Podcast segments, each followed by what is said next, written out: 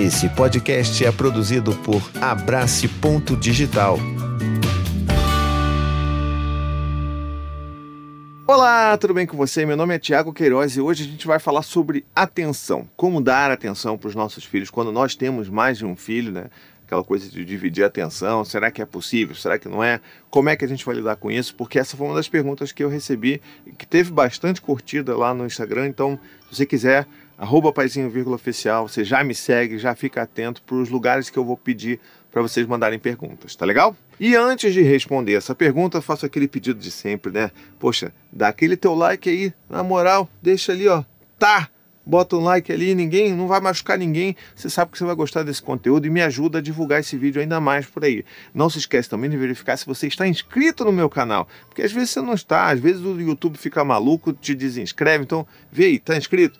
Tá com o sininho ativado? Então vamos embora pro vídeo. Pois muito que bem, a pergunta de hoje é da arroba Gabi Fuentes LC Silva, tá bom? Ela diz assim: como dividir a atenção para três filhos? E bota um emoji de hum, chorandinho. Lembra? Eu faço o efeito sonoro dos emojis, então. Hum, a gente tem que dar risada, gente, senão a gente não consegue dar conta das coisas, né? Então vamos lá. Como dividir a atenção para três filhos? Então essa pergunta ela é uma pergunta muito difícil, muito sensível, porque ela passa por um lugar que é a gente entender que a gente está falando de um recurso finito. A atenção é um recurso finito. Né? Então, assim, a gente tem que entender que não dá para dar atenção para todos os filhos ao mesmo tempo, da mesma forma, isso é impossível. Né? E o nosso recurso de atenção, ele é finito. A gente tem até um limite para dar e a gente não consegue ficar dando atenção para muita coisa ao mesmo tempo. Eu, eu, eu, eu, sei, tá? Eu juro, porque eu já tentei fazer conversas entre crianças e a Anne ao mesmo tempo, assim, é uma loucura. Não dá não, entendeu? Então, vamos conversar um pouco sobre isso, tá bom?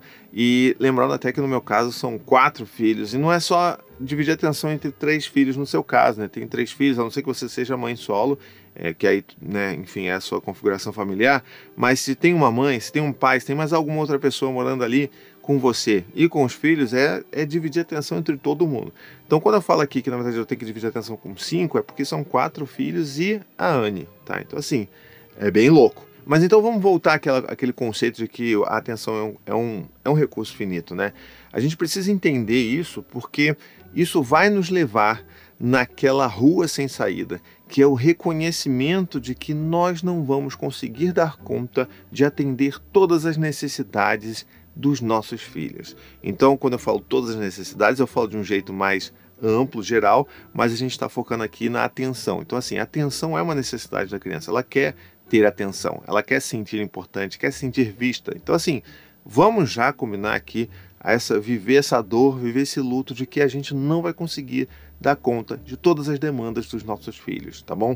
Digo ainda mais, se você tem um filho só, você não vai conseguir dar conta. Você pode tentar é, por mais tempo dar conta, mas você vai chegar num ponto que você vai perceber que é, eu não consigo dar conta.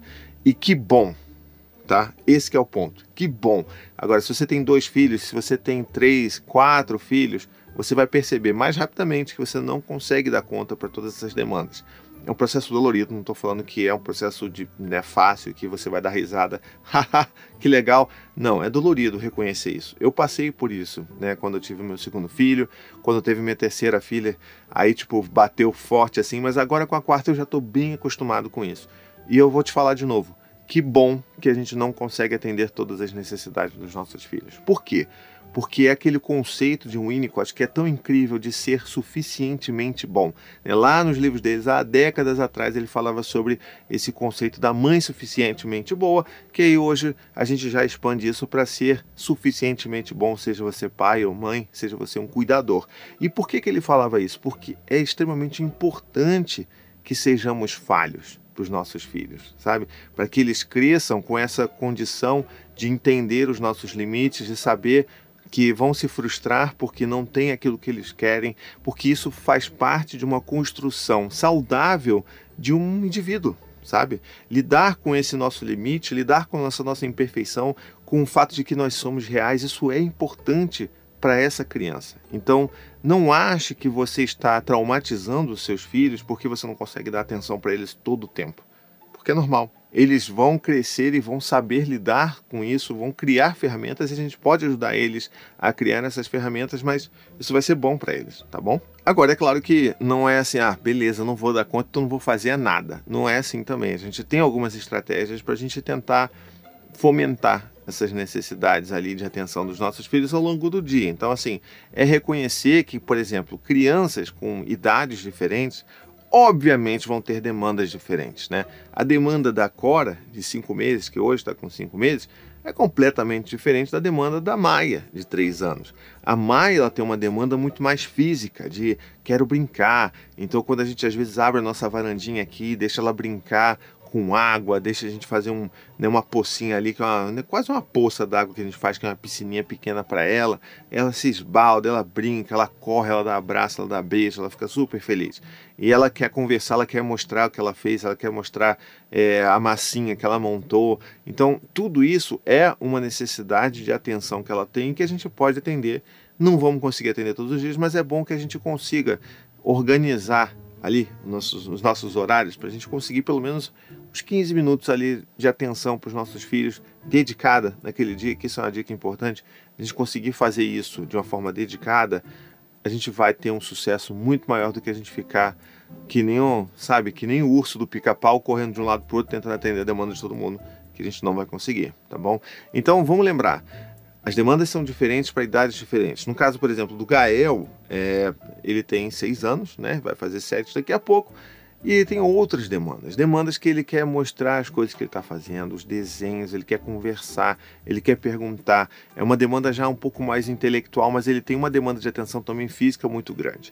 Já o Dante, que tem seus nove anos, ele tem uma demanda muito mais forte intelectual do que física. Ele, é claro, gosta de vir, dar um abraço, pular, brincar de, né, brincar de abraçar, brincar de costinha e tudo mais, mas a conversa dele, essa necessidade dele de conversar, de sentar e falar, e contar sobre as coisas que ele descobriu na escola, contar sobre Pokémon, sobre as novas cartas de Pokémon que ele tem. Lembrando que eu sou da época dos 250 Pokémons, então assim, é, a maior parte dos Pokémons que o meu filho conhece eu já não conheço mais, mas ele gosta dessa atenção, de contar alguma coisa que eu não sei, de explicar para mim. Então são demandas completamente diferentes. E a gente, se a gente tentar dar conta de tudo ao mesmo tempo, a gente não vai conseguir. Então o primeiro passo é reconhecer que a gente é humano, que a gente não vai conseguir que isso é bom para os nossos filhos. Segundo passo, tentar separar nos nossos dias, nas nossas semanas, momentos de atenção exclusiva para os nossos filhos, que a gente vai poder interagir com eles sem ter que dividir com outros aquela atenção.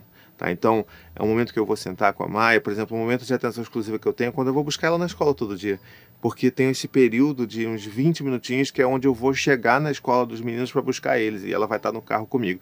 Então aproveito para conversar bastante com ela, perguntar como que ela foi, o que que ela fez, o que que ela pintou, o que que ela gostou, se ela correu, se ela subiu na árvore, se ela deu cambalhota, sabe? Então esse é um momento nosso de atenção que ela se sente muito importante. Já com os meninos eu tenho esses momentos mais exclusivos, eles vêm aqui conversar comigo aqui onde eu estou trabalhando no meu home office, eu paro tudo converso com eles e falo com eles. E às vezes o Dante, por exemplo, ele acorda mais cedo que todo mundo, então ele vem conversar comigo. Então, esses momentos que a gente está ali um a um, a atenção um a um é muito importante, tá? Esse é uma, essa é uma outra dica para você. Então é nesse processo que a gente fica tentando construir essa, esses lugares de atenção. Então não precisa ficar desesperado. Eles sabem que eu não consigo dar conta. Eles sabem que a mãe não consegue dar conta e tá tudo bem. Eles cresceram assim. Eles inclusive vão descobrir entre si que eles mesmos não conseguem dar conta. O próprio Dante já vê isso muito nele, que ele já falou isso para mim, por exemplo, eu não consigo dar atenção pro Dante, pro Gael e pra Cora, porque é muita criança, é muita coisa. Eu falei, bem-vindo ao meu mundo. é claro que eu não falei isso, né? Mas assim, pois é, filho, é difícil mesmo, tá vendo? Às vezes é difícil para mim conseguir dar atenção para todo mundo. Então é isso, é normal, a gente não vai conseguir e tá tudo bem, vocês vão entender, vão aprender a lidar com isso, porque é difícil mesmo, né? E a gente mesmo não tem atenção o tempo todo. Às vezes eu quero conversar com a Anne e eu não consigo porque tem um bebê plugado, às vezes não consigo porque tem um Dante querendo conversar sobre alguma coisa. Então a gente precisa lidar com isso. A atenção é um recurso finito e não é que só para os nossos filhos, não, é para a gente também. Então vamos lembrar disso. Vamos seguir com um pouco mais de leveza, Vamos lembrar que os nossos filhos eles precisam das nossas falhas para crescer e para se desenvolver de uma forma saudável. E não se esqueça, sejamos suficientemente bons. Tá legal?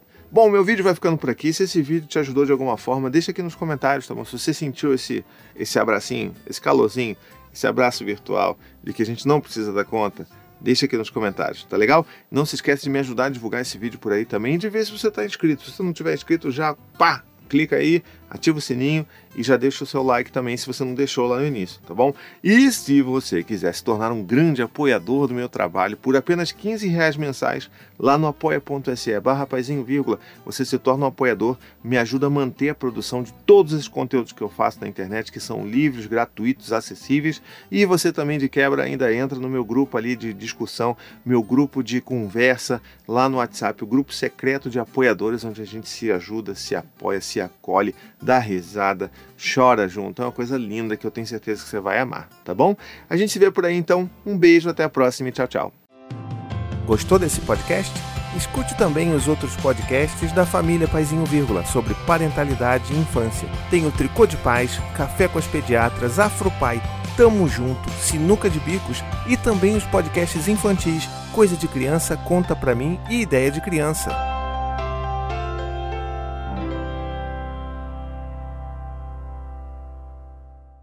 Mary redeemed a $50,000 cash prize playing Chumba Casino online. I was only playing for fun, so winning was a dream come true. Chumba Casino is America's favorite free online social casino. You too could have the chance to win life changing cash prizes.